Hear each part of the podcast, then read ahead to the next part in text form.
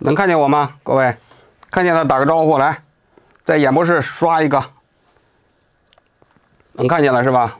嗯，大家好啊，大家都什么地方的？可以报个地名，比如说美西的呀、欧洲的呀、澳洲的呀，或者是国内的。国内你就故意打错，比如说北京你就打上海，上海你就打深圳，深圳呢你就打开封啊，反正就是大家让我们知道一下哈，大家都是从哪儿聚集到我们的演播室的啊？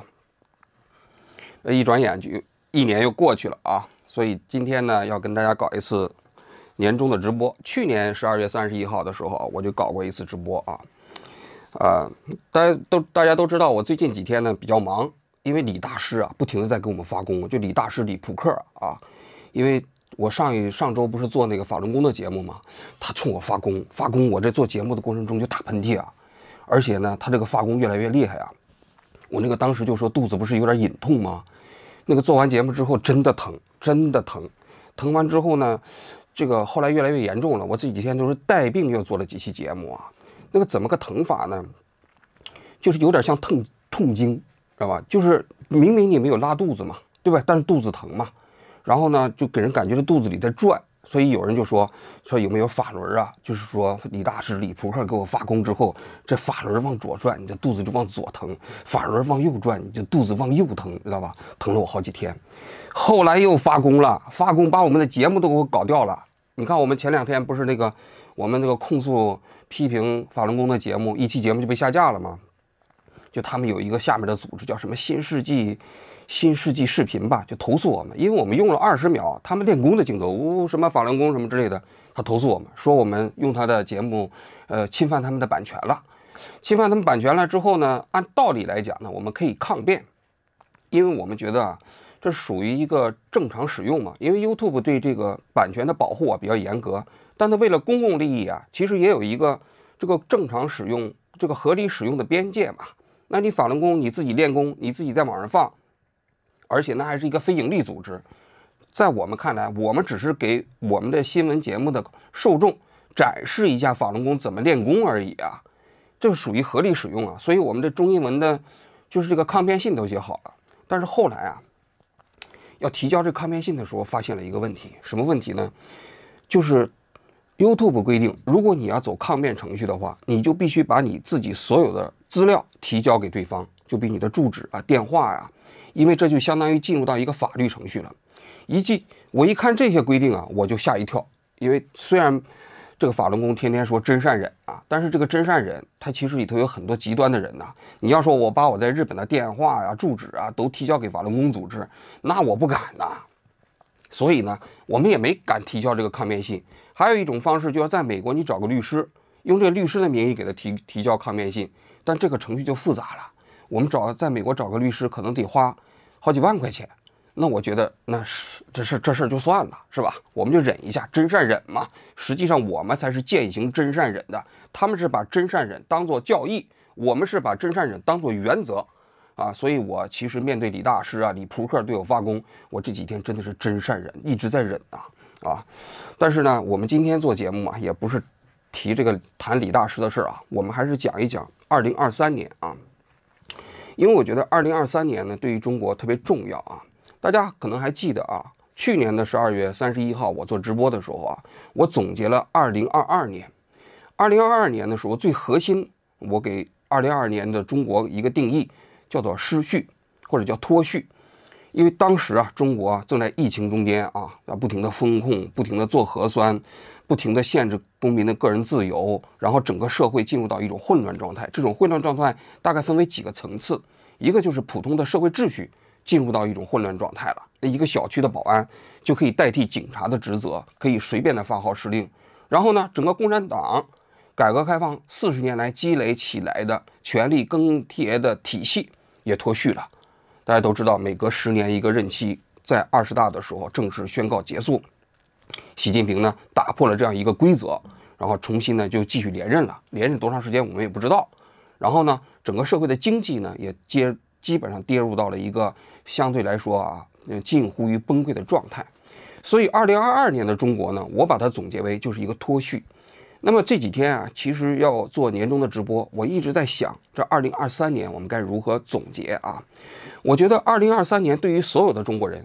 不管是生活在国内的中国人，还是生活在海外的中国人啊，我们都有一个问题啊，就是很难想清楚，或者说大家觉得这是一个谜，就是二零二二年的时候，中国经济啊，呃，非常非常糟糕，大家可以理解，就是因为有疫情嘛，因为有风控嘛，因为有封城嘛，对吧？但是在疫情结束的二零二三年这一年，大家发现啊，整个经济并没有好转。说句心里话，我去年的时候啊，实际上对二零二三年的中国经济曾经做过一个预测，我认为二零二三年会明显好转。但实际上，我这个预测现在看来啊，也不是特别准确。就整个二零二三年，现在可以看到，我们现在整个中国的经济状况啊，财政状况在恶化，人口的数字在下降，包括各行各业近乎于百业凋敝啊。年轻人在躺平，有一点钱的人想润掉啊，整个这个社会啊，大家也没有信心。那么这是什么原因导致的？我为什么说这种状况非常可怕呢？因为二零二二年的时候，中国经济啊出现问题，大家是可以找得到原因的，因为有疫情嘛。但是二零二三年的时候呢，这个显著的外因不见了，因为疫情的防控措施已经都没有了，一切都恢复到正常的状态了。但是为什么中国的经济没有好转呢？那个见佛杀佛是吧？这个指哪打哪的这个中国创造的世界工厂那种创造力哪去了呢？那个那个无往而不利的中国的竞争力又去哪去了呢？这是大家想不明白的一个问题啊！所以我就在想，到底是什么原因导致了二零二三年的这个中国啊整个经济一直没有重振起来？我这两天想来想去，我把它概括为。就就是整个二零二三年另外一个关键词就叫脱节。这个脱节啊啊，实际上是从整个疫情三年过程中间延续过来的。所以我为什么把二零二三年命名为后疫情时代的中国？按道理来讲，它不是一个继往开来的中国，而是后疫情时代，就是决定着二零二三年的中国的各种各样的一个层面呢，实际上还是疫疫情期间的那些逻辑的延续。为什么这么讲呢？呃，大家听我从这里头简单分析一下啊，就是我所说的脱节啊，分为几个层次。首先是防疫政策方面啊，大家可以大家可以看到，当年我们呃从二零二零年开始，中国的疫情防控政策啊就跟全世界不一样。一开始武汉封城，封城之后呢，还取得了一个比较好的结果。最后呢，在二零二一年的时候啊，整个中国经济还风景这边独好。但是到了二零二二年的时候呢，全世界逐渐放开了，但是中国开始变本加厉的啊，开始进行风控，开始进行核酸检测啊。大家可以看到了吗？整个中国的疫情防控政策啊，在整个这过去的三年里面，是跟全世界都不一样。这个不一样就导致了中国的疫情防控政策跟全世界是是脱节的。当时世界卫生组织反复要求中国调查。呃，疫情的起源问题，中国不答应；反复要求中国逐渐开放中国的各个方面的政策，中国也不答应。但是由于这个疫情的防控政策啊，跟国际社会的逐渐脱节，它就导致在其他层面啊，中国跟这个社、全世界啊，也在慢慢发生着一种脱节。最明显的就是战狼外交，在整个疫情防控期间呢，愈发变得变本加厉。大家还记得吧？那个赵立坚那个形象，你们生活在中国，你就偷着乐吧，对吧？天天怼天怼地怼空气，是吧？就是那样一种姿态，就使得整个中国跟全世界各个国家之间的关系都变得非常非常的紧张。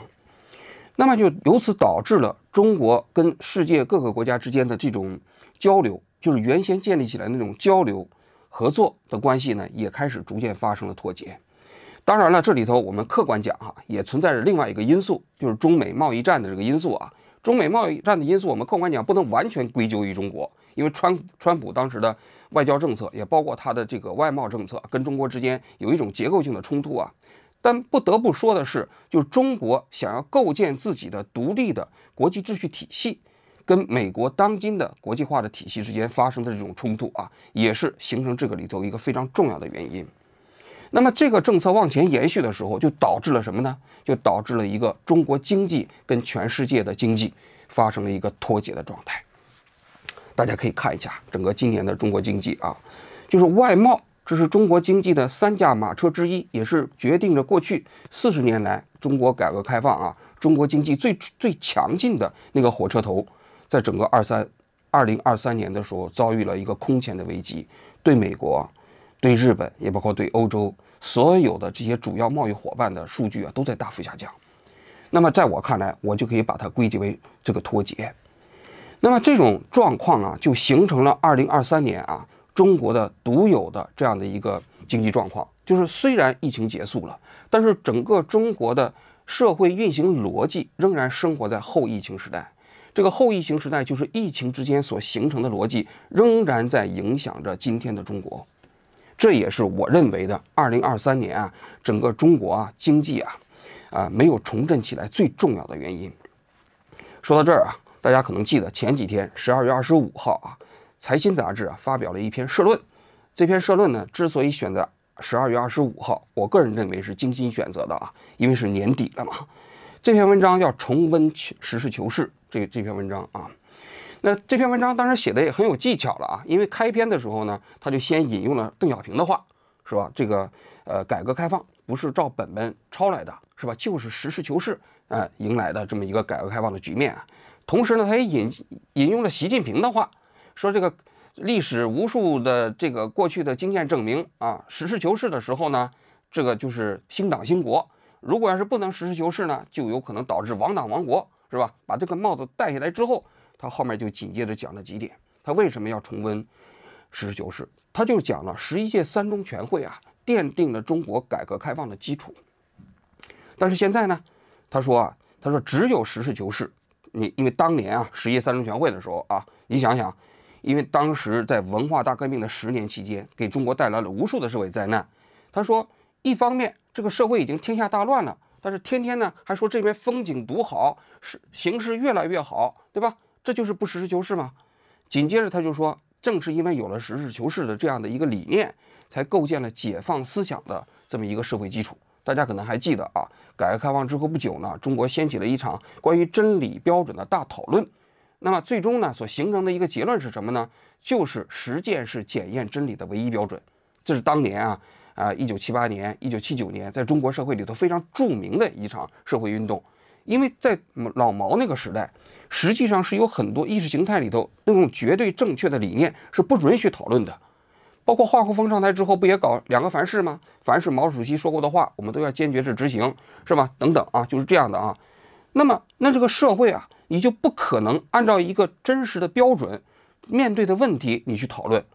但是，正是因为有了真理标准的讨论，才形成了这样一种实践式检验真理的唯一标准。邓小平当年还把老毛当时搞的那个杂志叫《红旗杂志》改名叫《求是杂志》嘛。所以啊。正是因为有了实事求是的这么一个原则，才有了当时的这么一个呃社会讨论的一个基础啊。这是第二个方面。第三个方面，他就讲了当时呃呃这个平反了大量的冤假错案。因为老毛那个时候啊搞了很多冤假错案，但是正是有了实事求是的标准，才把这些冤假错案呢重新把它这个又恢复起来了。这是这个财新杂志讲的当年实事求是的这么一个问题啊。讲完这些啊，他其实在借古讽今嘛，话锋一转，就讲到今天的状况。他说：“现在，我给大家念一下啊，因为这篇文章已经四零四了啊，我觉得还挺重要的。”他说：“现在，就现在的情况哈。他说，当前民营经济增长乏力，社会预期转弱，财政金融风险凸显，社会保障问题日渐严峻，不仅事关国计民生，也只。”也不仅事关国际，也波及民生。直面真问题，方能解决真问题啊！这是财经杂志实际上对二零二三年的概括。然后紧接着他就讲了，他说：“只有继续实事求是，才能进一步解放思想。因为现在很多地方在搞官僚主义，在搞形式主义，上面没有说的，底下就不敢做了。那么，实际上我们四十年来的改革开放，就是充分发挥了普通人的能动性和创造性嘛。”紧接着他又讲了。他说：“现在这地方政府有一些要所谓的搞削弱市场的预期、收缩政策的背后，有一套背离实事求是路线的治理逻辑和行为方式。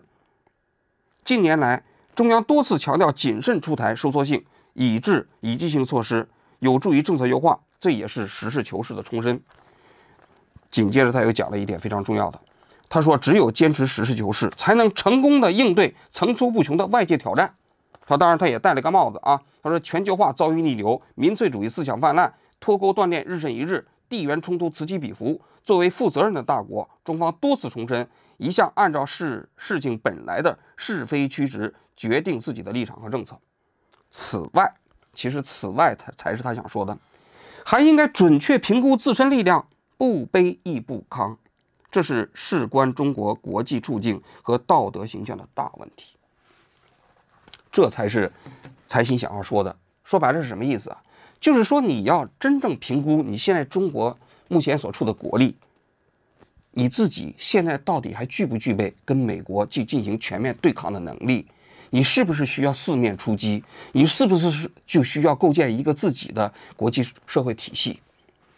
实际上这个问题啊，他不敢明确的讲。我帮大家，我帮他来翻译一下，其实就是这个意思。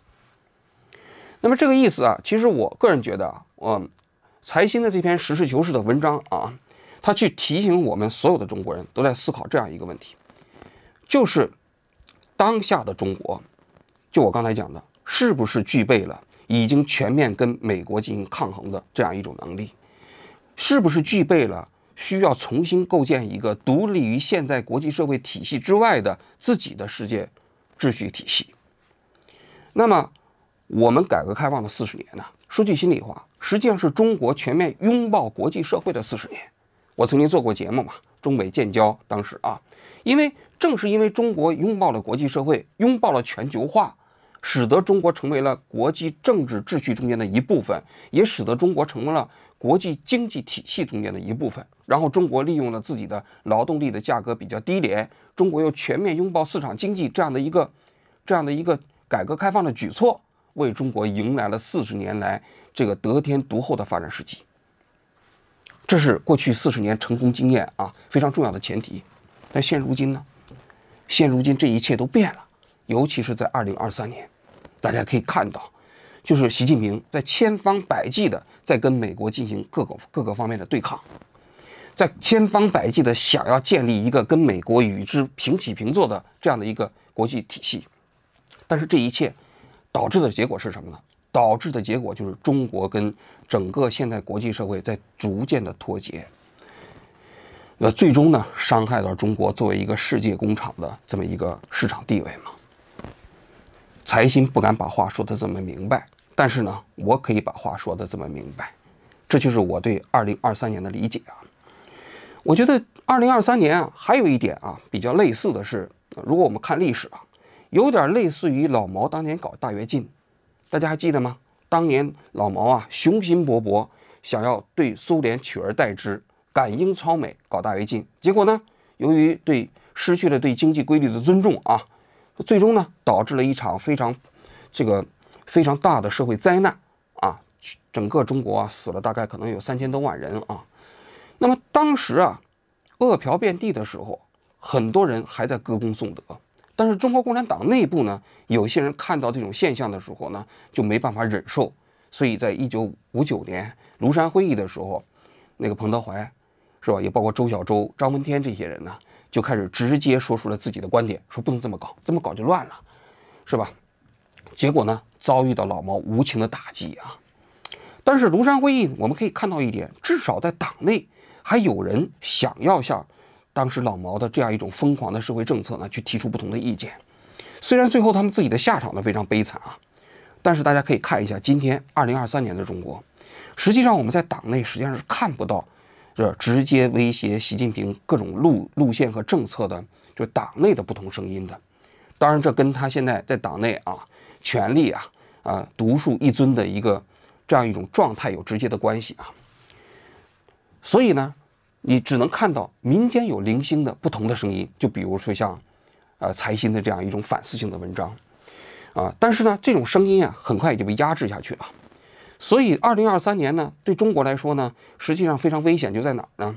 它跟老毛完全一样，在是老毛因为在一九五九年的庐山会议啊，批评了党内的不同声音，最终是以非常高昂的社会代价撞了南墙之后，这个政策才调整的。大家都知道，我们中国历史上不是有所谓的三年自然灾害时期吗？是吧？那三年自然灾害有人统计过，实际上那都是假的，风调雨顺的三年，是因为老毛自己瞎折腾搞的这么一场社会化的灾难。那么最终呢，这个政策撞了南墙，以死几千万人的代价换来这个政策它逐渐的转型。所以在六二年之后，整个国民经济的政策又重新回到了常态啊。我就在想啊，二零二三年的中国会不会也这样啊？因为我们看到年底的时候，在 APEC 会议上啊，习近平跟拜登在呃旧金山见面的时候呢，整个中国所摆出的姿态跟过去相比呢，已经有非常大的不同了，就不再是那种高调的跟美方进行对抗，相对来讲呢，实际上是基本上满足了美方的各个方面的要求。而中方呢，也没有提出来特别明确的要求啊，没有没有提特别强硬的那种外交外交要求啊，给人感觉现在中国的状况也有点类似于就是五九年到六二年，就是因为整个中国的过去的这一年的经济的这个状况不断的恶化，使得这样的领导层啊开始慢慢觉得自己有可能撞南墙了。但是从某种角度来讲啊，这实际上是中国社会的一种悲哀。为什么呢？因为如果我们所有的政策都需要通过执政者不得不撞南墙的方式啊，才能调整的话，那你想想，这个社会中间谁会为之付出巨大的代价？就是普通的老百姓啊。老毛那个时期如此，现在也是如此嘛。你想想，现在大量的人是吧，在涌到了外卖行业，在涌到了那种滴滴行业，为什么？就是整个经济状况在变糟嘛。那变糟之后怎么办呢？就用到了这种所谓的服务业。但是当你的制造业不行的时候，当你的主体产业不行的时候，实际上这些制这些服务业所能够容纳的人数是极其有限的。所以在这种政策撞南墙之后，才有可能调整的这种状态。我们作为一个媒体，虽然我们现在不是在境内啊，我们作为一个媒体，但是我相信，实际上有许多中国人都能看到我们的节目。我们认为这是今天中国最大的风险。这种风险说明什么？为什么今天的中国不能实事求是？在我看来，一个非常重要的原因，就是一个社会中间一旦有绝对的权利不允许挑战，无法受到监督的时候，实事求是实际上就是一句空话。老毛当年是如此嘛？因为谁敢挑战老毛的权威呢？所以导致了所有挑战者的下场都是跟彭德怀一样嘛，都是跟张闻天一样嘛。现如今的中国其实也在慢慢走回当年老毛的路啊。现如今，谁还敢挑战习近平呢在党内的权威呢？谁还敢挑战他现在在党内的各种决策呢？没有了嘛！在一个权力不受约束和监督的这个政党体系和决策规则之下，所有的实事求是都是一句空话。这才是今天中国最大的社会危机。我一直认为，邓小平对中国社会最大的贡献啊啊，实际上就是他对权力的警惕。他认为老毛那种搞绝对的权利不可以，那种封建家长制把整个中国带到了灾难的那种深渊里，所以他反复讲，他说一个国家的兴废不能基于一人，所以必须要把一个制度建立起来，相对稳定，那么才不会因为某一个领导人上台或者下台，导致这个国家发生天翻地覆的变化。这是邓小平给当下的中国最大的贡献，但现如今非常可惜。邓小平通过改革开放建立起来的这样的一个制度体系呢，在二零二三年已经正式宣告结束了，再也没有人敢随便的对习近平提出各种各样的这种权力的约束了，再也没有人敢，也再也没有人能了，那就导致了在今天实事求是已经变成了一句空话。财新不过是呼吁了一下啊，但是他这种呼吁到底有没有用呢？我们不知道。所以啊，对于未来的二零二四年呢？我们现在还是充满着各种各样的不确定，因为如果他们要是通过撞南墙的方式自我调整，那么可能对于整个中国来说呢，还算是一件幸事啊。如果他们继续坚持现在这样一种外交政策，包括国内的这样一种决策政策，那对于未来的二零二四年啊，可能还是充满着各种各样的不确定性，甚至可能比二零二三年还要坏的结果。这就是我对二零二三年的总结啊，这个。我我自己最后再把它概括一下，就是，呃，这个脱节的二零二三年。好，我对二零二三的二三年的总结大概就是这样啊。下面下面我们就进入到我们过去所有直播过程中间的问答环节，欢迎大家提问啊。我们还是跟过去一样，提问过程中间，如果我大家要是能够选我们选择的节目啊，选择的问题啊被我们选上以外啊，我们还送一件 T 恤啊。说的这个 T 恤，可能我们上一轮的那个，呃，回答问题的人现在才陆陆续续收到 T 恤啊，因为这个 T 恤虽然不值钱，但是邮邮邮寄非常麻烦，而且很贵。我们从国内寄到美国，一件 T 恤要要三四百块钱，太贵了。但是也算我们表达一下我们自己的心意吧啊！大家如果要是被我念到的问题，你们自己记住啊，我们回头也会公布一个我们这个列表中间问题的名单。我先看一下都有一些什么问题啊？嗯，王局有没有考虑出一个回忆性质的栏目，专门谈一谈曾经在国内的时候一些比较敏感的见闻？呃，我自己的个人见个人的回忆吧，我觉得意义不是特别大，除非它是跟公共价值有关。比如说，我不是做了一个栏目叫《我和 CCTV 的故事》吗？这个只做了三集，还没有往下继续做啊。我后面还会做啊，就讲一些我在。呃，CCTV 里头做节目的见闻呢，包括我最后为什么离开 CCTV 啊？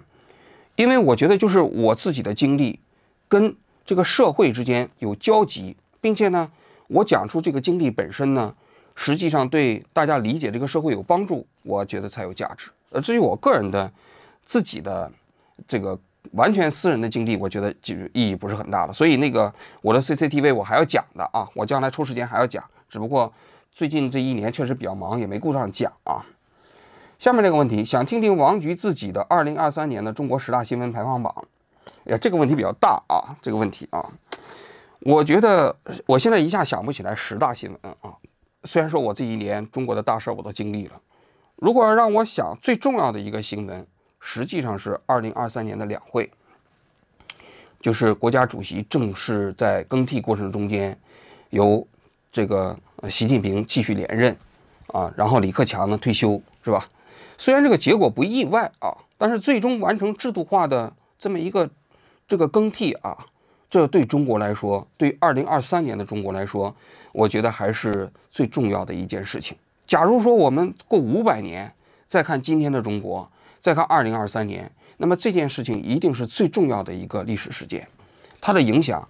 可能不仅仅影响到二零二三年，可能会影响未来若干年的中国，因为它就意味着，就是整个改革开放四十年来，呃，共产党的这么一个权力更更替体系的终结，它还意味着整个改革开放的方向的这种掉头嘛、扭转嘛。因为过去所有的中国改革开放的这种方向啊，都是朝着那种权力耕地体系啊逐渐的刚性化，然后呢有任期制嘛。然后任期制的过程中间，然后在这个过程中间也跟全世界大多数国家的政体慢慢相似嘛。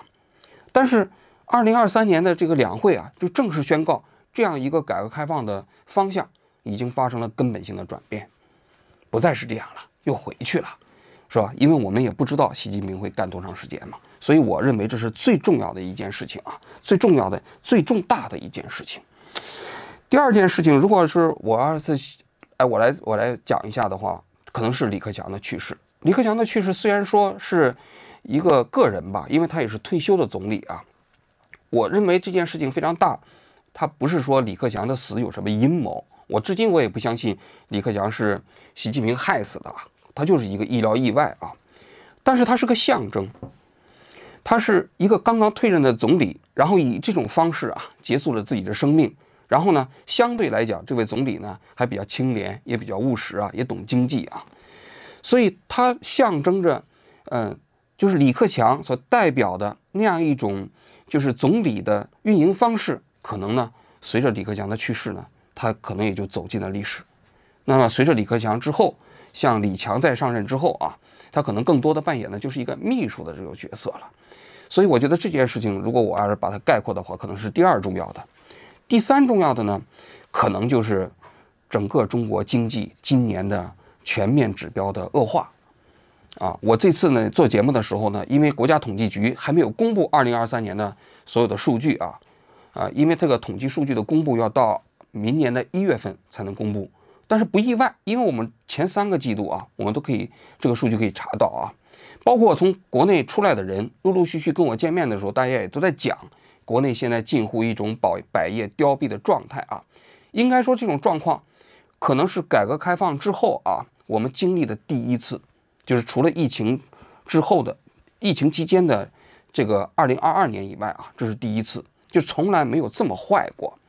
那么这个可能也是一个转折，啊，境外很多人都分析中国未来的经济会越来越糟，我们不知道啊，我自己我不知道它是不是转折啊。但是如果未来中国经济就此走下坡路的话，那二零二三年就是一个转折点。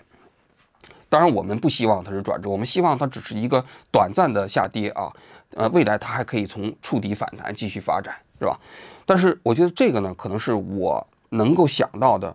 二零二三年中国十大经济十大新闻的排行榜的前三名，那后面呢？我就现在啊，你要让我问我一下子想不起来啊。那我能想到的这这前三个新闻吧，嗯，呃，有人提有有一个叫悉尼奶爸的评论，王局有两个弱点，第一是不会外语，呃，对西方政治文化理解不深，有很多局限；第二呢，受党国教育多年。对很多宗教都有居高临下的认为，他们都是封建迷信，天然认为无神论占据着理性的制高点，这也是于超自己说不想接受你采访的理由。怎么看啊？啊，谁提的这个问题不重要，我可以回答这个问题啊。我外语是不好啊，我英语不太好，我现在在学日语啊，我日语也不太好啊，啊，但是我不认为，呃，其实我英语不好，我对西方的政治文化理解就不深。我觉得这两者之间是是不能构成因果关系的啊。因为我当时实际上本科学的是政治学嘛，其实在这个政治学的基础课里头，西方的政治哲学、政治科学，呃，也包括西方的民主理论，我是学过、受过正规教育的。包括我在北大期间，那个政治学系的那些硕士生的课，我也是是旁听了很多节的。我在这里给大家讲一个这个我自己的呃这个故事啊。我当时写硕士论文写了两部，第一部硕士论文呢，我实际上写的是用。政治学的分析框架来分析当时，呃，中国丙午官制改革，就是晚清的最后的政治改革，就是用政治科学的一个分析框架。当时我把这个论文写完之后呢，拿到了北大的政治学系有一个很著名的老师，他叫李强，因为当时我听他的课嘛，我请他去看，他看完之后他觉得非常好，他说我的硕士论文写的非常好。结果我这个硕士论文拿了之后，我去给我历史系的导师看完之后，他说这不行，他说你这个论文在我们历史系不合格，你必须得重写一部，啊，呃，最后呢，我又把前面这个论文废掉了，又重新写了一部，这个就晚清立宪之后啊，晚清废除科举之后的善后测试考，写了另另外一部硕士论文啊。我我想讲这个故事是什么意思呢？就虽然我的外语不是很好，但实际上我受过规范的政治学训练。所以我不认为我对西方的这些政治体制不了解，我觉得这是两个问题啊。第二个就是说对所有的宗教都居高临下，认为他们是封建迷信啊。我这么说这个问题，我说我首先是一个无神论者，这个是没办法，因为中国就是一个无神论的国家啊，大多数人都是无神论啊。我自己也不太可能变成一个宗教信仰者，但是我尊重正常的宗教，比如说像基督教啊，比如说像佛教啊，我理解有很多人。其实对宗教本身的信仰，我自己对宗教，我我不记得我在直播中或者节目中间讲过没有啊？我觉得好的宗教，它是对我们这个世界理解过程中间一个合理的假设。因为你去可以看嘛，人类早期的文明啊，在各个孤立的状态下，不同竞争的过程中，最终形成了三大宗教，那就说明这三大宗教本身对人类文明的进步是有非常巨大的贡献的。你比如说基督教所倡导的那些理念，其实也塑造了人类文明嘛，也包括佛教，也包括伊斯兰教。我认为都都是这个他们理解这个社会过程中间一个合理的假设。虽然说那个假设的原点可能是不存在的，但是人其实有的时候需要，因为人有的时候面对嘛，我们从哪里来，我们要到哪里去？因为你要追问这个问题，我们很难去去去去相信，或者说。认为自己实际上就是偶然来到这个世界上，包括自己死了之后，也再跟这个社会没有任何关系。因为无神论，人要是接受一种无神论，实际上是需要非常强大的那种信念来支持的，否则的话，人很难面对这个社会中间的许多问题啊。但是我不认为，其实我这样的一个观念啊，是我对宗教的居高临下。大家可能他们说这个话的时候，可能是认为我在批评法轮功。是吧？但是我认为法轮功不是，法轮功就是邪教啊，是不是？你看他们搞的那一套东西，他在自己的内部也没有逻辑的自洽体系，然后天天就造谣抹黑，说中国呃疫情之间死了四个亿，过去那个新冠的时候死了两个亿，然后疫情还要再死十个亿，再还要再死一个亿，然后呢七七八八中国都快死绝了，他天天散布这些，这是宗教吗？我不认为法法轮功是宗教啊，他如果他是是宗教的话，我觉得他就是低级版的宗教，因为这个世界上也有很多宗教。那么那些宗教之所以没有在竞争过程中间变成一个被全世界普遍接受的内容，它有它的问题，啊，所以我觉得对宗教的尊重不意味着不能对他们进行批评。当年基督教自己内部也有宗教改革运动，也有理性运动，是吧？也有文艺复兴，也有启蒙运动。正是这些运动使得宗教这个逐渐的世俗化，然后呢，才有了我们的现代文明。这个我觉得不矛盾的，对宗教本身是可以批评的。所以我不认为说这个我对宗教本身有居高临下的这种看法啊。王军你好，希望你谈一谈近期胡锡进频繁被小粉红攻击的事情。中国当下的舆论环境，难道连胡锡进都难以生存了吗？还是胡锡进良心发现，试图把左极左的风气往回拉一拉？嗨，很多人都非常关心胡锡进啊。过去我们也讲过啊。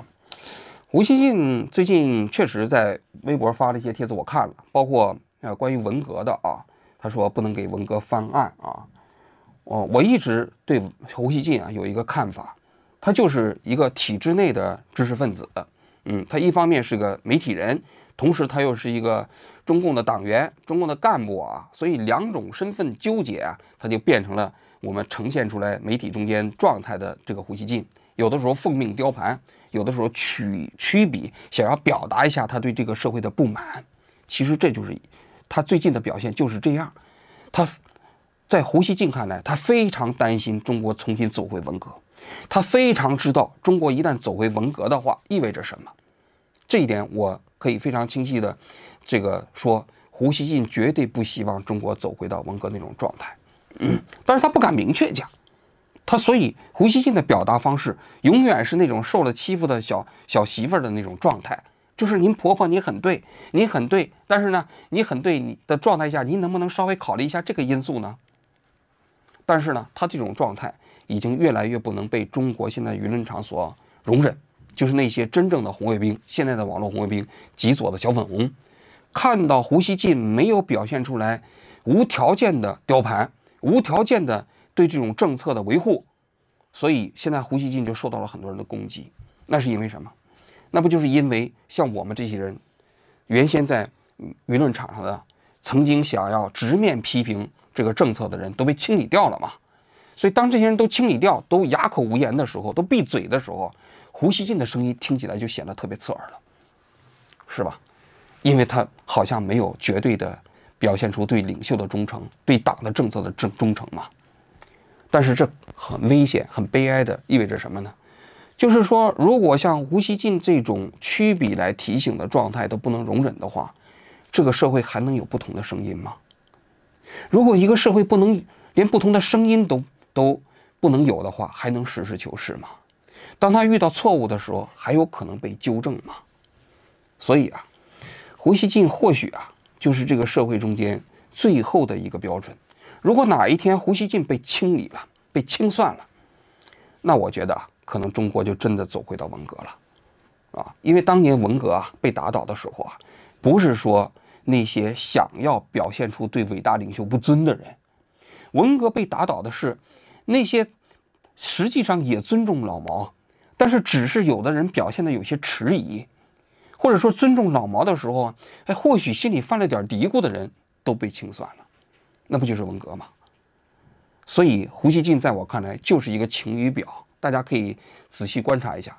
万一哪一天胡锡进被清算了啊，其实也就意味着中国第二版的 M 二点零版的这个文化大革命可能要正式开始了。嗯，想听王局聊一聊孤独感。嗯，啊，这个问题好文艺啊。嗯，孤独感。嗯，啊。这话题怎么说呢？嗯，我我觉得我是一个挺孤独的人吧，因为我自己在生活上我是一个人，我自己做的这件事情基本上是一个人所做的事情啊。虽然现在有一个团队了，嗯，呃，我我觉得在一个时代过程中间，逆时代的潮流而而动啊，是需要啊面对孤独的。我当时如果不是说勇于面对这种状态，我不太可能从中国走出来，我也不太敢啊，就是在 YouTube 上支起一个照相机就开始做王去拍案。嗯，呃，当时也没有想到，在一年半的时候能有一百万人聚拢到我们这个部落啊。当时只是想啊，重新说说话，也不知道这个这样的一个状态能不能养活自己，通通不知道。嗯但是我现在事后想啊，我觉得一个人之所以能够做成一点事情，我事后分析啊，假如说我们把今天这个状态当做是我取得的一点小小的成绩吧。嗯法轮功他们说是有水军来帮助我啊，呃，中共资助我，哈哈，大家听起来一笑就是了。在我看来，就是，呃，我不我不信命，嗯，我我不愿意接受命运的安排，因为其实我在国内被封杀，很多人就说，他说你就认了吧，因为多少人被封杀，又怎么着了呢？无非是不让你重新出面做节目了嘛。你到你找一家公司，你做一下幕后。你也可以正常生活，大家不都这样吗？但是我就不愿意信命，我不愿意认命。我觉得人最大的自由就是能够成为自己命运的主宰。但是呢，在这个社会中间啊，有这样决心和品质的人呢，注定是少数。大多数人面对命运安排的时候，不太敢轻易的说不。所以呢，我经常啊，在夜深人静的的时候在想。这个其实就是我选择这条道路的代价吧，因为我之所以我不信命，所以我就必须面对孤独。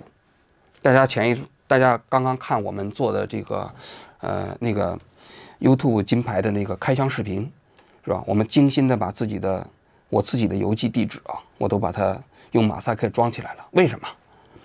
因为我在这个做这个节目的过程中得罪了太多的人，我不愿意混圈子。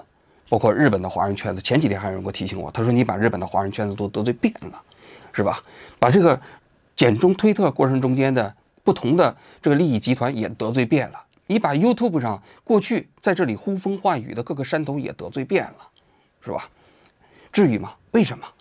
是吧？为什么不能跟大家关系搞好一点？是吧？我觉得其实我不是在得罪他们，这是我作为一个新闻人的要求啊！我面对法轮功在那造谣说中国死了四亿人。是吧？面对有人爆料说他们在那个地方搞精神控制，然后对那个呃神韵歌舞团的人搞指配婚姻，李大师李扑克天天打扑克，我觉得作为一个新闻人，我有义务把它报道出来。那报道的过程中间得罪了这些人的利益，他们必定可能对我恨之入骨。那我怎么办？我就必须面对独自的孤独，我必须精心保护好我的个人信息，是吧？因为我在这个过程中间，我是没有办法求助其他人的，我也不可能找日本的警察天天二十四小时站在我们家门口来保护我，我也没有这个级别，我也没有这个能力，我只能是把我精心的在日常生活中间装在一个相对安全的这么一个位置里，这就是我做这份工作的代价，我不后悔，我我还会继续做，如果法轮功他要想对我报复的话。啊，那只能说明他们这个真善人全都是假的，是吧？如果那些华人的那些所谓其他的自媒体，我因为得罪了他们，是吧？因为他们搞那个中介割韭菜，什么搞民宿割韭菜，是吧？搞那种连锁店割韭菜，我还是要讲，是吧？他们如果想报复的话，就报复吧。我今年做的还有一件事情，我买了一份意外保险，如果我要是出什么事情的话，我还会对我们的企业。也包括我自己的家人呢，有一点点保障吧，这就是我自己能做的啊。这是孤独感的问题。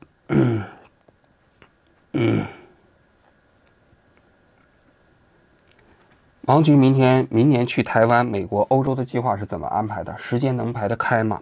嗯，这个问题我可以回答一下啊。去台湾的采访呢，我们已经排定了啊，就是我大概可能在一月六号或者七号的时候就去台湾了，会在台湾待半个月。我去全程见证台湾的大选啊，但是呢，这次说实在的去的也是非常不顺利啊，因为我自己呢可以拿第三方观光签证去，因为我在日本已经待了三年了嘛。但是我们团队所有人都是我从内地招过来的，他们由于在日本的时间还不到一年，所以他们申请这个签证呢就达不到标准，他们去不了。我们中间也想了一些办法啊，比如说像我当年去台湾的时候，不就搞那个什么这个体检的，现在也搞不成了。我们然后搞商务签证，想在台湾找一个人邀请，发现也困难重重。台湾对这种能够邀请大陆籍的人去台湾拿商务签证，呃，设置了很多限制性的条件，所以最终的结果，我自己的团队所有人都不能跟我去台湾。原本我们是打算有三四个人跟我一起去啊，到台湾做报道的。所以这次还是我一个人去，我在台湾找了一个摄像啊，然后跟我在台湾来做报道了。呃，这是台湾，我在台湾呢前一个星期，实际上就是见证台湾大选了。一月十三号之后，我呢现在计划是做一点人物采访，比如说那些落选的候选人呐，或者是台湾的政党的一些呃呃负责人呐，也包括一些社会名流啊啊，看我自己能联系到什么程度了。大概其，我这里顺便也讲一下我们一月份的安排了啊。你像我们一月份元旦期间我们放假嘛，放假之后我们这一月一号到六号要播六期辅导的特别节目，也就是最后六期的辅导特别节目。然后紧接着第二周就是我在台湾做节目了，台湾做节目这正常的拍案也就没办法继续了啊。所以我们一月份的拍案可能要恢复到正常情况下要到二十号以后了，我从台湾回来啊。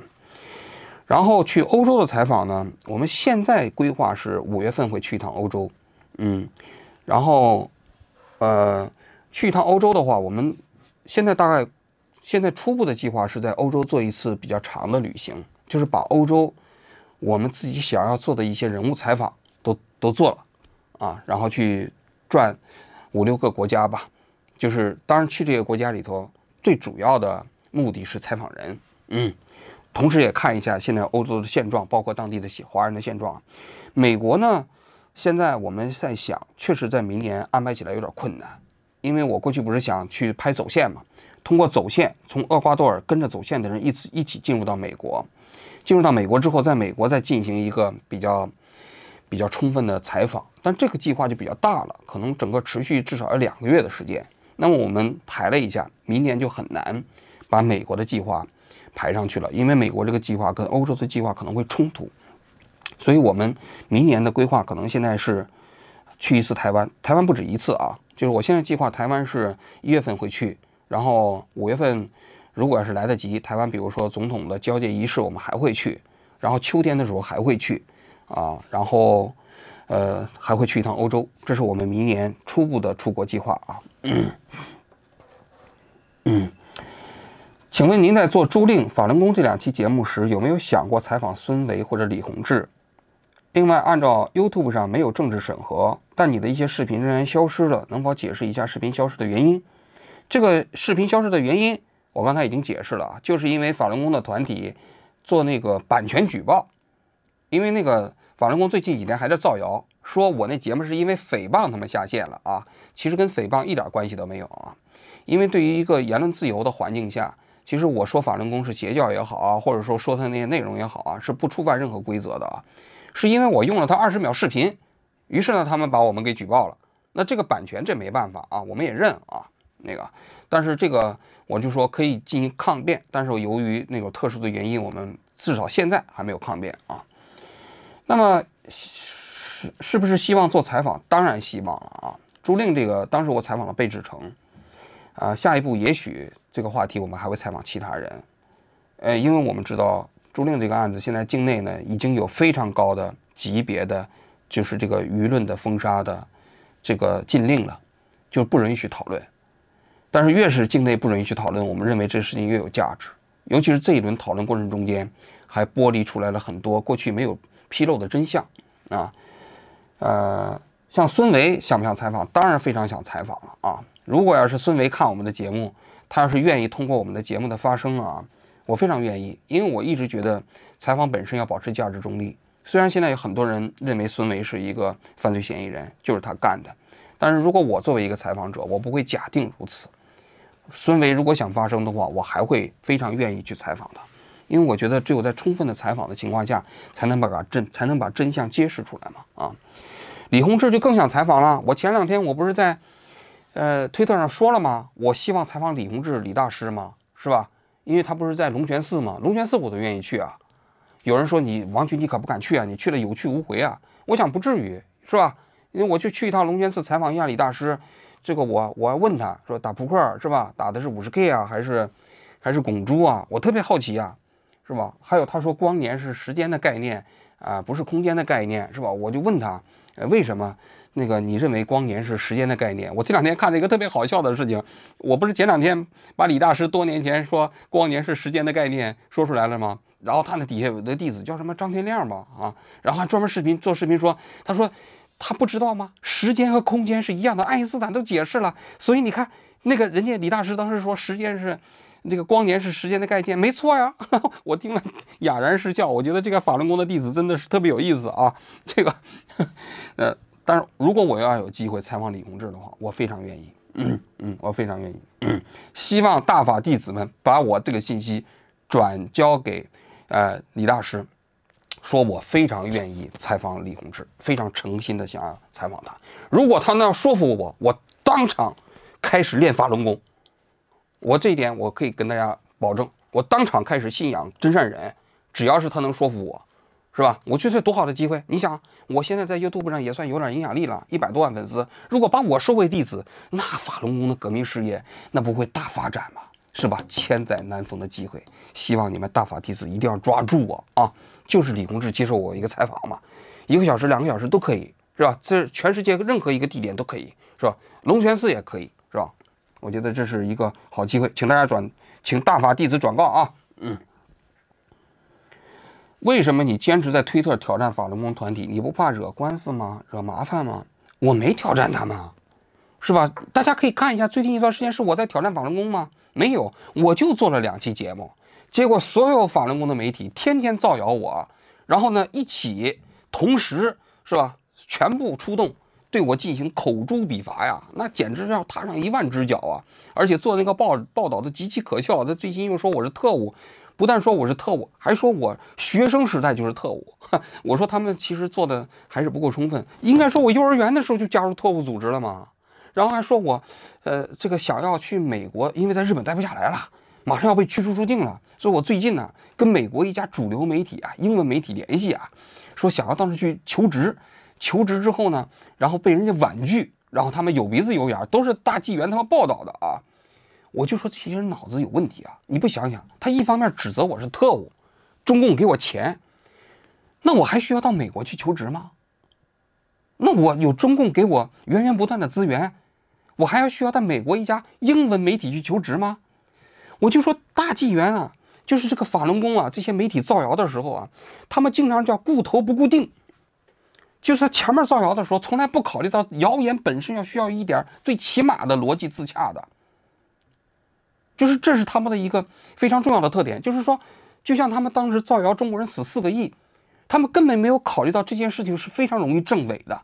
但是他们，他们一声令下，所有法轮功的媒体啊，就一开始全部上，都说这四个亿，你说可笑不可笑？所以我没有，我没有在跟他们挑战，我只是说了我正常的，我作为一个媒体人的一个内容。但是呢，所有法轮功媒体呢，把我的行为视为挑战。然后开始对我进行文化大革命、文化大革命进行批判嘛？但是你这么批判我，我怕吗？我不怕，我根本不怕。很多人都说你在海外不要惹马法轮功，是吧？在我看来，我这个时候可不能认怂啊，是不是？这就是我作为一个媒体人的底线。所以我把那期节目重新剪辑了一下，又上传了。就是那个法轮功的第一期节目，他不是举报我们吗？你举报我，重新我又剪辑了，还加了一些内容，又又上传了。我希望大家去把那个我们法轮功的第一期节目再好好看一看啊，把那个那个浏览量冲到这个一百万，然后大家有什么想法就在底下评论说，因为这评论本身也是这个节目的一部分。因为当时他把我们的节目下架了以后呢，我们当时那期节目评论量大概有五六千，因为他一下架之后那些评论都没有了嘛，没法保存嘛。但是现在我希望大家。对节目的看法，你把你过去说的你再说一遍，因为有很多人看了这个节目之后，还会再去看这些评论，这些评论本身也是这内容的一部分啊。他们尽管来，所有的法轮功的媒媒体对我的攻击，我们不怕，因为我觉得这个世界上正常人还是占大多数，这是我一直做节目过程中间的一个理念。我们吸引的是什么人？我们希望什么人来看我们的节目？是正常人，有正常的理智和判断的。而不是那种所谓的就是以立场代替现实，然后呢满脑子什么光年当时间观念的那些人，是吧？当然，我们对这样的人，我们以挽救为主。我希望他们能够加入我们王局的大气道会，是吧？跟我们讨论，慢慢慢慢的能够脱轮，这是我的一个想法啊。啊，王局，你对快乐和人生意义的思考和分享啊？今天的问题很文艺啊。嗯我觉得我自己来讲，我最大的快乐就是我做的节目得到别人的认可，这是我人生最大的快乐。也是我认为人生最大的意义啊！我觉得人在这个社会上生存最大的意义就是你被需要，就是这个社会中间你感觉到你强烈的被需要。说句心里话，我现在做节目挺累的啊！每每个星期虽然说我们播四期节目，但是我还要做一期采访。然后呢，由于我还做会员节目，所以其实都是长期超负荷工作。为什么长期超负荷工作？其实我知道，是因为很多观众对我的工作有期待。我少做一期节目，很多人就会问，他说：“为什么今天没有节目吗？”我想听你说，那就说明什么？说明我被大家需要。这种被需要，我觉得我对这个社会有价值。因为我虽然说我自己花八个小时、十个小时整理素材做出一期节目，我自己也很累，但是呢，当我这个节目传播出去，有五十万人、有一百万人看了这些节目啊，因此改变了他们对这个世界的看法，我觉得这是我最大的成就感。这实际上也是我最大的快乐。说句心里话，我有的时候也想休息啊，但是休息吧，嗯的时候，比如说休息个三四天、三五天是可以的。我会觉得，呃，毕竟很累嘛，放松一下。但是如果休息的时间更长了，我会觉得很无聊，我会觉得没意思，我会觉得很乏味，我会觉得还不如去工作。这就是我对人生的看法。所以有人曾经问过我，他说：“王军，你这工作你打算干多久啊？”我说我至少干到七十岁，啊，因为我这个工作也没有退休嘛，是吧？就是我只要想干，我就在 YouTube 上就开始讲话就可以了，是吧？为什么？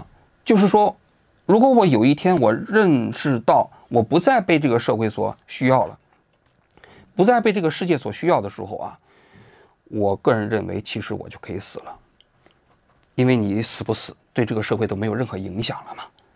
那这就是我对人生和快乐的理解啊，所以我觉得，嗯，能够被这个世界所需要是我呃最快乐的事情吧。嗯，想问王局和团队对之后的英语频道发展有什么规划？这英语频道我们上次讲过啊，现在我们大概做了可能有一个多月、两个月了吧，呃，非常艰难，我应该这么说啊，我们直到现在。我们还没有达到盈利的标准。这盈利的标准不是有两个吗？第一个就是关注的人数超过一千人，我们早就达到了。第二个就是整个视频的播放量要达到四千小时，其实是非常低的要求啊。我们现在一期节目的正常播放量，就是王局拍案的中文频道是十万左右，十万小时左右。你想想，我们一期节目有这么高的播放量，但是那个英语频道呢，现在每期节目的播放量大概可能就是几十个小时，所以我们到现在还没有累计到四千小时。非常艰难，但是我为什么说这件事情有意义？我想坚持做呢，就是我想告诉大家的是，就是在英语世界里头，还是缺乏一个准确理解当下中国的窗口。在英语报道里面，关于中国的报道的质量是比较低的，因为中共现在千方百计的在把那些住在中国的记者赶出去，不让他们在中国嘛，不让他让他们充分的报道中国嘛，所以即便是国际主流的大媒体。其实有关中国的报道的质量也是在下降的，数量也是在降低的。但是这个非常糟糕，因为当大家不了解中国的时候，实际上就有可能导致一种双方之间的隔阂，同时还可能导致误判。所以我有一个这样的使命，我就希望我们王局拍案的节目能够在英语世界里被人认可、被人接受，让更多的英语观众通过我们的节目了解中国。所以这是我们做英语频道的一个初衷啊。所以下一步怎么办呢？我们在今年啊，明年了啊，明年在我们去台湾回来之后，我们现在想除了王迪拍以外，我们做另外一个小的栏目，叫做中国热点，每天做一条中国热点，就是把中国各个平台的热点新闻、热搜的嘛，我们挑一条来做一条呃视频吧，比如说三五分钟的啊，当然有话则长，无话则短了啊。那么这个新闻呢，我们既会在我们王局拍案的这个频道播出，也会在。王菊拍案的英语频道播出，包括 TikTok 的那个平台也会播出啊。这个呢是我现在想到的拉动英语频道那个视频增长的一个非常重要的现在的这个工具。为什么呢？因为说句心里话啊，我这个频道能够做起来，我自己扪心自问，跟我在国内积累的那个观众基础有一定的关系。我比很多人有得得天独厚的条件。但是转换到英语频道之后，我的所有的这些优势都不在了，因为英语世界的人没有人认识我，我只能从一个完全没有人认知的状态下成长起来啊。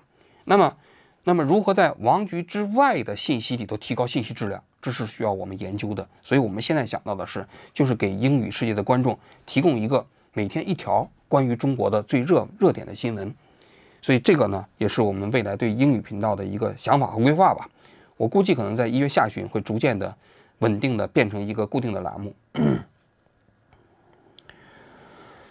啊，如果毛爱英没有吃那碗蛋炒饭，顺利继承大统之后，内地会不会走上蒋经国式的民主转型道路？嗯，这是一个假设性的问题啊。这个假设性的问题其实很难回答啊。我我觉得没法假设，历史没法假设，那只能说猜测。我认为这种可能性不大。嗯，就是首先从教育背景来讲啊，因为呃，毛岸英的所有的教育都是来自于苏联，他其实对现代的民主体系是没有任何了解的，没有任何印象的。其次呢，老毛这个人，他如果要是把他自己的儿子当做接班人培养，他也会努力的让他适应这套体系，因为你要知道，国民党当时培养蒋经国，蒋经国，国民党的这套体系，他虽然说他自己啊，他有专制独裁的倾向啊，但是那个整个的那套体系，它还是一个宪政体系，这是跟共产党完全不一样的。但共产党这个体系啊，你如果不做制度性的根本改变，它是不太可能。容纳下那个普世价值的，他不太可能成为蒋经国。大家可以看一下金正恩嘛，金三胖嘛。金三胖实际上在西方留学过，他在瑞士待过一段时间。但是为什么他当他接管权力之后，他没有受任何所谓他在西方教育的影响呢？他完完全全继承了金家王朝的那过去的权力逻辑呢？那是因为整个这套体系本身实际上就是这么规定的。这套体系如果要想做改变的话，那是他最危险的时刻，所以对他来说，最简单的方式就是按照原先的方式进行统治。所以我不认为这个，呃，毛岸英如果要是没有吃蛋炒饭，他就会走上蒋经国的这条道路啊。这当然这是我自己的分析和猜测啊，因为历史没有办法假设嘛。而且还有一个因素，就是现在因为毛岸英去世的时候很年轻啊，只有二十八岁啊。但是从现在零星的回忆过程中间，你去看毛毛岸英这个人呢？他不是一个心胸很宽广的人，他也不是一个跟别人打交道的过程中间非常平易近人、可以容易相处的人。所以呢，呃，我觉得他想通过这种方式走向蒋经国这个道路，可能是想多了。嗯嗯。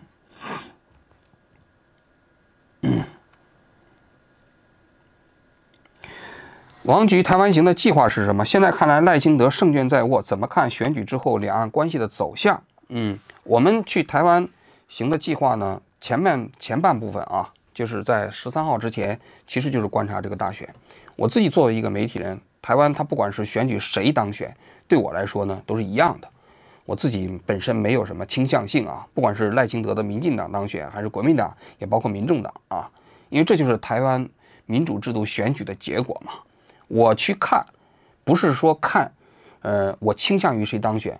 而是希望通过我的视角啊，能够让中国大陆的人呢，啊，能够以中国大陆人的视角呢来观察台湾这个民主制度的运行，因为台湾的民主制度的运行最聚焦的不就是每每隔四年的一次总统大选吗？所以我还是会按照原先的计划到那儿去，比如三个政党的竞选总部我会去，然后他们的造势晚会我可能会去，呃，然后整个就是这样的一个。就是选举结束，包括选举的过程中间，最后投票的时候，我都会去到现场去看看。以我自己的观察，我可能也会约台湾本地的人跟我一起去，有的是媒体人呢，有的是，呃，他们的这个专家学者都可以啊。我就是希望能够以我的视角去看台湾大选啊。然后之后呢，呃，我就说了，我想做一些选举，做点轻松的话题。选举之后的两岸关系的走向，我觉得这个就取决于谁当选了。如果要是民进党当选呢，那两岸关系可能只会更坏啊。因为我个人觉得呢，呃，蔡英文呢虽然是民进党啊，但我一直有这个这样一个观点，就蔡英文实际上是李登辉路线的继承者啊，他并不是典型的民进党的路线。但是赖清德不太一样，赖清德是一个比较正统的民进党人。他虽然说现在由于选举的因素啊，他也回归到蔡英文路线，但实际上他内心可能并不是特别认可，所以出状况的可能性还是存在的，两岸关系可能会越来越差啊。但是如果侯友谊当选的话，可能会好一些吧。侯友谊因为因为他也不算是，呃非常正统的国民党，他算是本土蓝嘛。但是出于选举的考量，他其实现在两岸政策也在慢慢回归到马英九马英九时代啊。呃，如果他要当选的话，可能两岸关系会呃稍许好转吧。这个问题我将来到台湾选举、台湾采访的时候也还会去讲啊。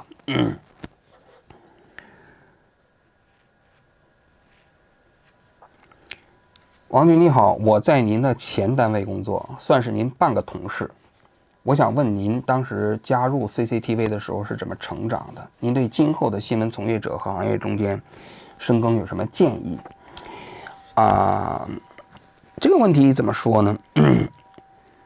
我我觉得我还算是遇到了一个比较好的团队吧。就是我一开始去在时空报道嘛，我那个时空报道和焦点访谈那个栏目呢，我觉得在业务提高方面不是特别的好。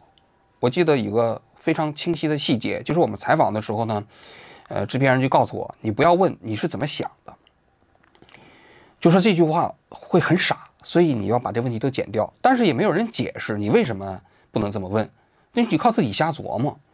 结果后来因为时空报道跟当时的那个叶线栏目合并，就成立了时空连线嘛，呃，陈芒就变成了我们这个负责我们这个业务板块。我觉得我跟他学了很多。后来呃，时空连线结束之后。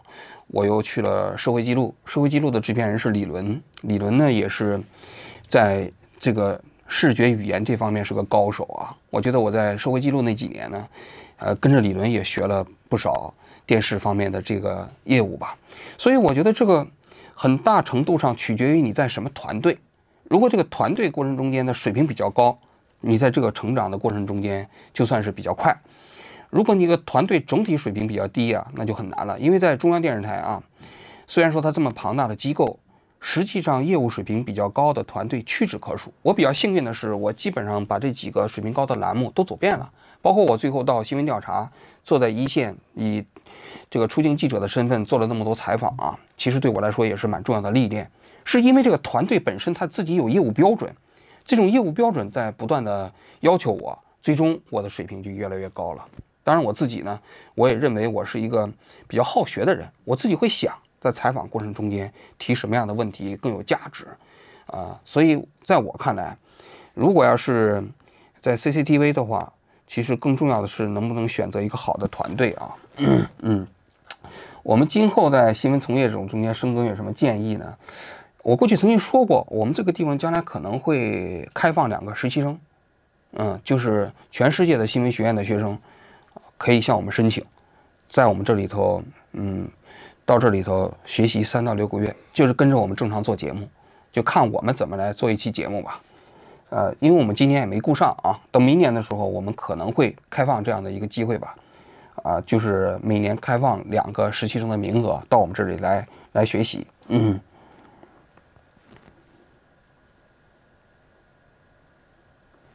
嗯，还有问题吗？最后一个问题吧，我再看一眼。还有一个，我再回答，因为现在已经十一点四十五了，一个一个多小时了，还有没有问题？有问题的话再问一个，再回答最后一个问题。嗯，嗯，哇，这这也这这聊天是太快了，我的天。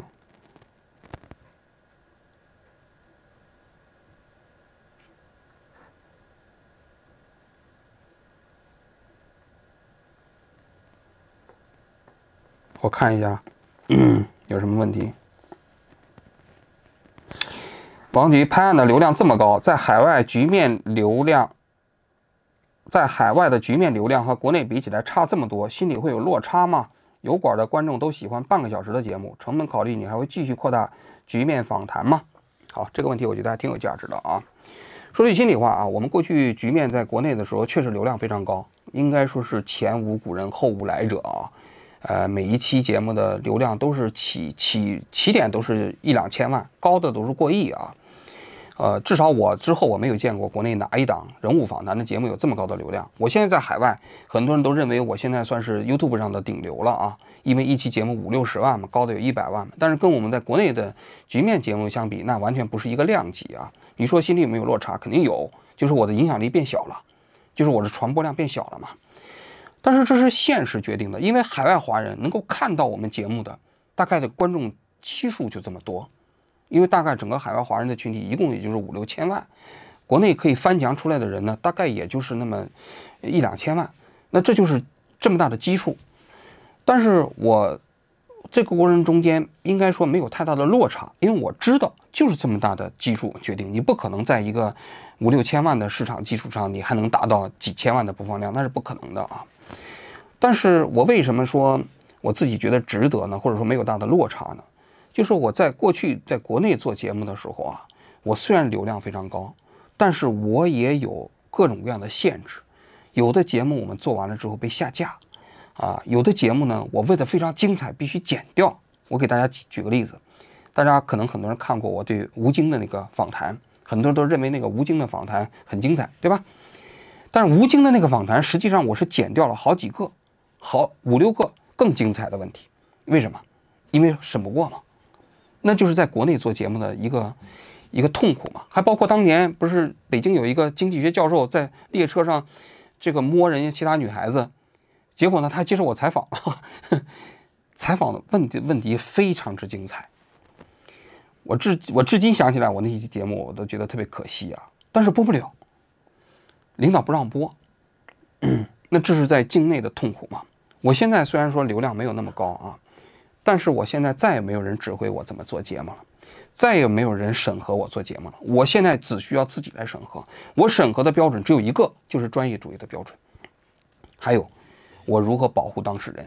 大家都知道，我们现在有播客有采访嘛，这采访呢有大量的是境内的人给我们爆料，这些境内爆料的时候呢，嗯，我们。一方面希望他们把他们自己经历的事情，包括他们行业的黑幕爆料曝光给我，但是呢，我们在接受这个采访的时候呢，还必须得保护他不受不受这个伤害啊。其实我们这两天正好有一期节目，呃，我要跟大家讲一下。